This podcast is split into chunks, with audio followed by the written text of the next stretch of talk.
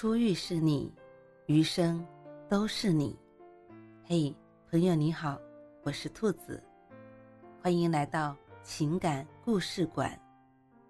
在这寂静的夜里，愿兔子的声音能够陪伴你，温暖你。兔子与你在一起。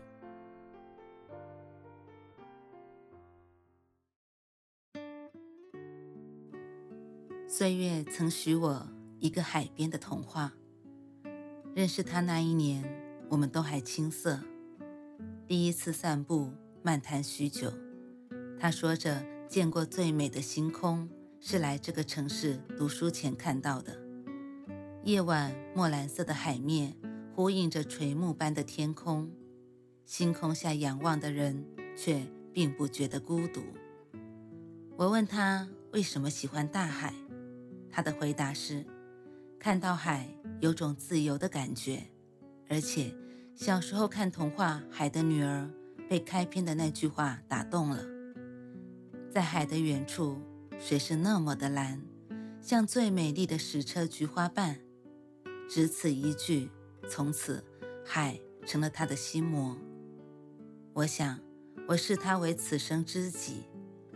彼时我还未曾与海。有过第一次照面，大海是在他的描述和承诺里，倾心于他是自然而然的事，因为他太懂得浪漫该怎么去营造了。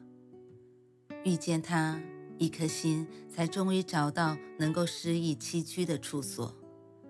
我们在黑暗的电影院里看李亚鹏和徐静蕾再度合作，男生涉足世间所有的海。只为录下海的涛声给女生听，那个被无数人诟病的矫情情节，却轻易地赚取了我的眼泪。彼时，我们都忙于学业，梦中的海一直没来得及牵手共赏。我在脑海中无数次的憧憬他描绘的海边落日和人夜涛声，而我不知道的是，甜蜜中还有我未曾察觉的苦涩。我们还是太年轻，倔强是彼此性格里不可饶恕的原罪。当最初的浪漫变成琐碎的争吵，我才发现，让对方看见自己最好的同时，也把自己最差的一面毫无保留地呈现给了彼此。还记得分开的那个拥抱，生痛而突然，我有泪滴落地，他笨拙地为我擦拭。像是写好的程序，我们一项项走完，就在那个巷口，我们挥挥手，从此分别。脑海里满满的都是他曾经在这里和我说的“转角遇到爱”。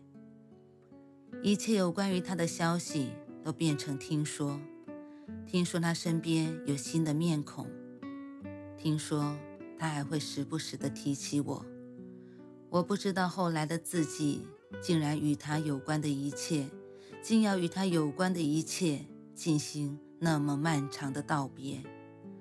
在找不到出口的深夜，无声的流泪时，我不再苛责与自己的文艺病，而是真正体会到他说的：“未曾长夜痛哭者，不足以与人生。”而今，我终于为时光的课堂交了第一笔学费，获取了聊人生的资格，却还是失去了他。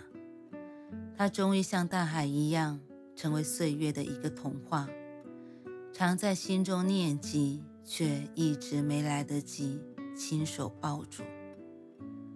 此刻，他应该和最爱的人在海边。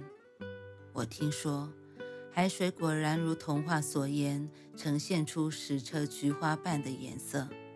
然而，我们从始至终没有牵手旅行。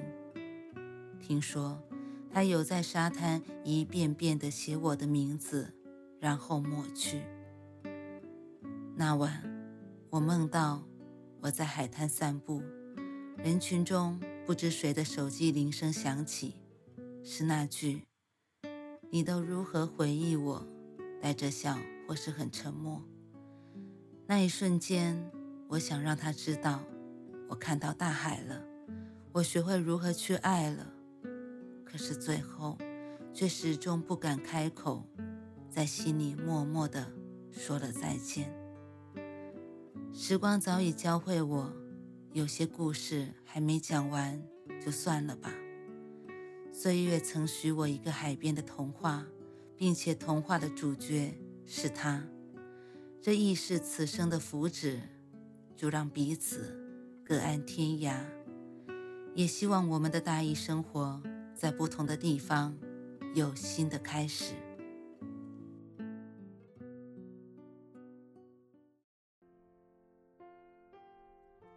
晚安，正在听故事的你。如果你还是睡不着，可以来直播间和兔子聊聊天，也许兔子能哄你入眠呢。每晚十点，兔子都会在直播间等你，只为和你道一声晚安，好梦。